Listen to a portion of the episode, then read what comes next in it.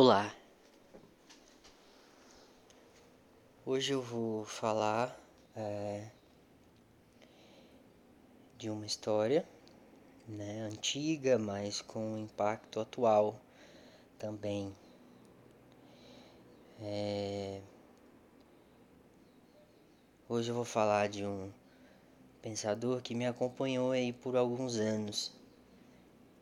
Primeiro por uma empolgação é, frívola, juvenil e precipitada, é, e depois por uma assimilação já um pouco mais é, correta, que foi a da contextualização histórica. Né? Este pensador é Nietzsche. Uh, Nietzsche está relegado aí para as prateleiras de livros de bolso, né? E algumas das frases dele já se encontram em perfis é, de aplicativos de paquera e Instagrams.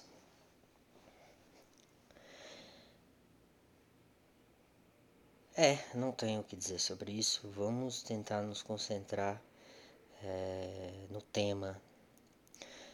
Bom, Antes disso, no entanto, eu gostaria de falar um pouco dos meus objetivos. Eu odeio falar de objetivos porque eu acho que a melhor maneira de aprender é inoculando, certo? É não sabendo os objetivos e, se sabendo, é, tratá-los com muita discrição, né? É engraçado como isso vai de encontro a aprendizagem é, do capitalismo, aquela em que basicamente pode se resumir a como ganhar mais dinheiro, como produzir mais riqueza. Bom, nada contra isso, mas é interessante como que explicitar ao máximo os objetivos e trancá-los é, é, e arranjar os meios para ele, para eles é sim o que mais importa. O exemplo mais cabal disso é tratado inúmeras vezes pela literatura corporativa ou a literatura é, autoral desses é, dessas grandes figuras mais recentes, como as da Google. O exemplo é o momento em que a Google destrancou um mercado totalmente novo com o recurso dos anúncios publicitários, é, alcançando aí toda a internet por meio de palavras-chave. É, eles miravam numa receita de 10 bilhões de dólares. É, e não um valor de mercado de uma empresa, mas numa receita. E eles conseguiram. E eles sabiam como, né? Fazer. Pelo menos os relatos é, dizem isto, né? A gente nunca sabe totalmente. Você vê, hoje o tema da, da, do podcast é Nietzsche. Então acho que a gente tem que voltar um pouquinho, né? Meu objetivo é aumentar os contrastes e as cores disponíveis na nossa paleta moral humana. É, a imagem da paleta quer significar o seguinte: que a gente tenha mais condições de acomodar qualquer pessoa, qualquer gesto, qualquer coisa dentro da gente, porque a história é o nosso grande agasalho certo? É, na história as coisas são mais aceitáveis, as injustiças são mais compreensíveis.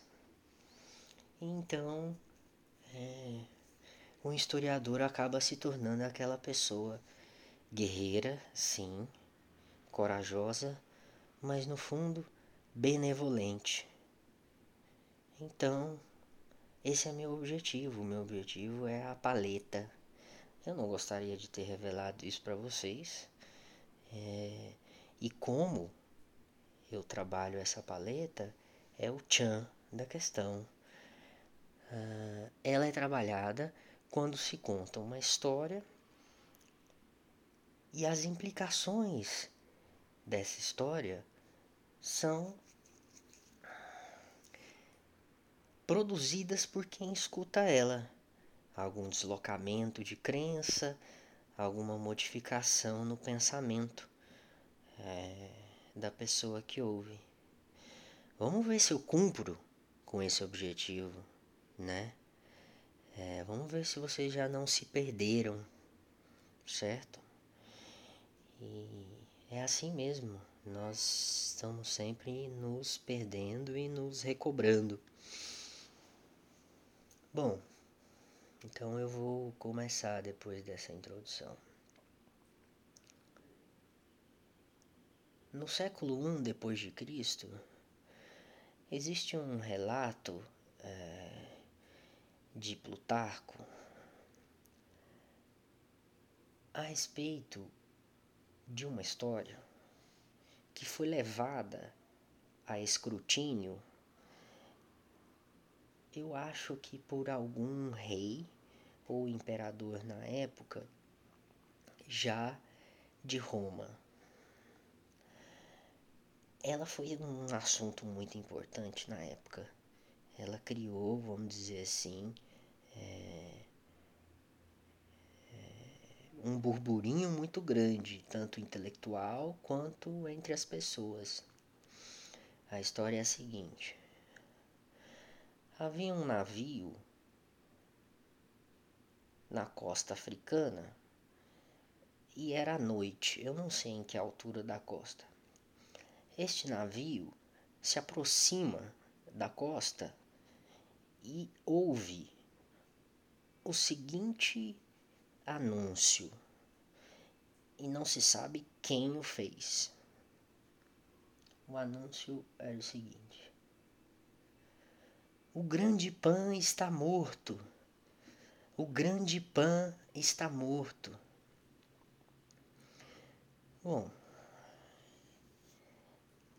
com certeza os marinheiros ficaram assustados com essa revelação e esse anúncio. É, veja, a, a, figura do oráculo ainda era vigente. É, as pessoas consultavam oráculos e a mensagem oracular fazia parte da religião politeísta romana e grega. Mas por que que é, este anúncio ganhou uma ressonância e um alcance em nível de discussão das instâncias superiores do próprio poder da época? Porque era a primeira vez, ao menos assim, que temos registrado em que se afirmava a morte de um Deus. Vejam, é, o predicado mais é, importante assim de um Deus sempre foi a imortalidade, certo? O Deus cristão, ele é para todo sempre imortal. Ele nunca nem teve início. Mas então a gente tem aí diante de nós uma ocorrência histórica que é, algumas pessoas presenciaram né, este anúncio profético, mas tanto mais oracular, da morte de um Deus.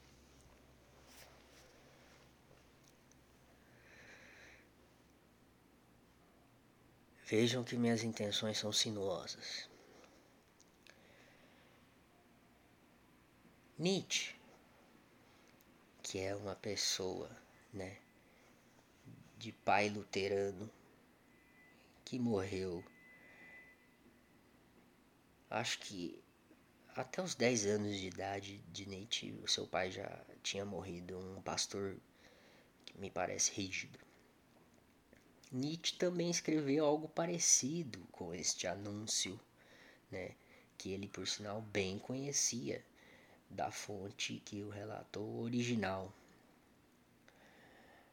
Nietzsche escreve na Gaia Ciência, acho que no livro 5, ele escreve uma pequena alegoria, né, em que um louco andando nas ruas começa a gritar: Deus está morto! Deus está morto! Nós podemos ser um pouco estritos e dizer que Nietzsche nunca disse isso, pois ele pôs na boca de um louco, certo? É, este acontecimento aí epocal. A gente pode ir até a Praça da Sé e ver que também lá há profetas anunciando algo muito distante da morte de Deus ele ainda está no, no castigo que virá, né? A todos nós.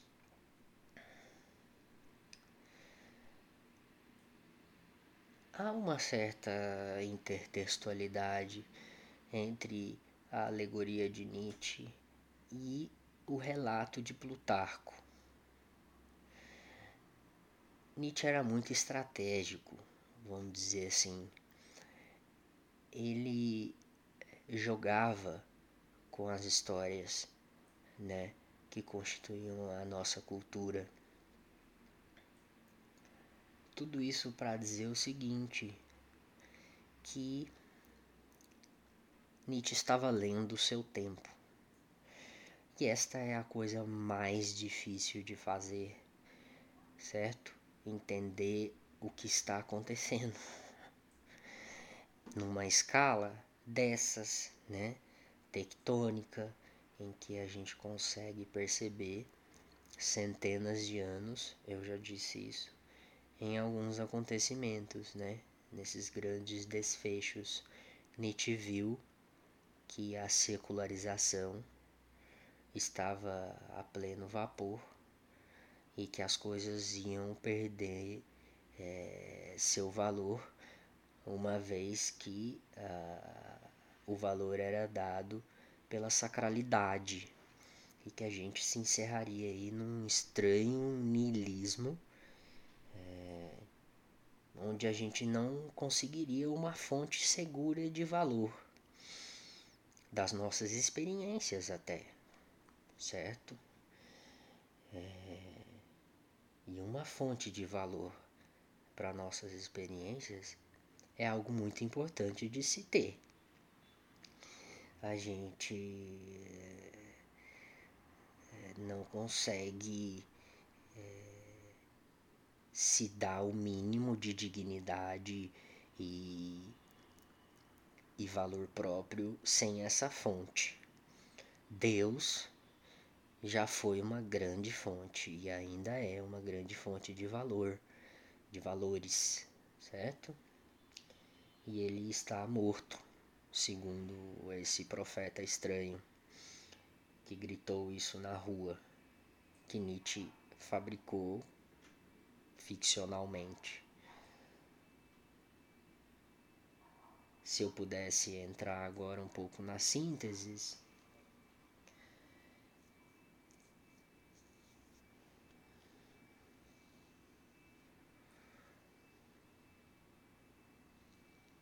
se não há um Deus para conferir valor, propósito às nossas ações.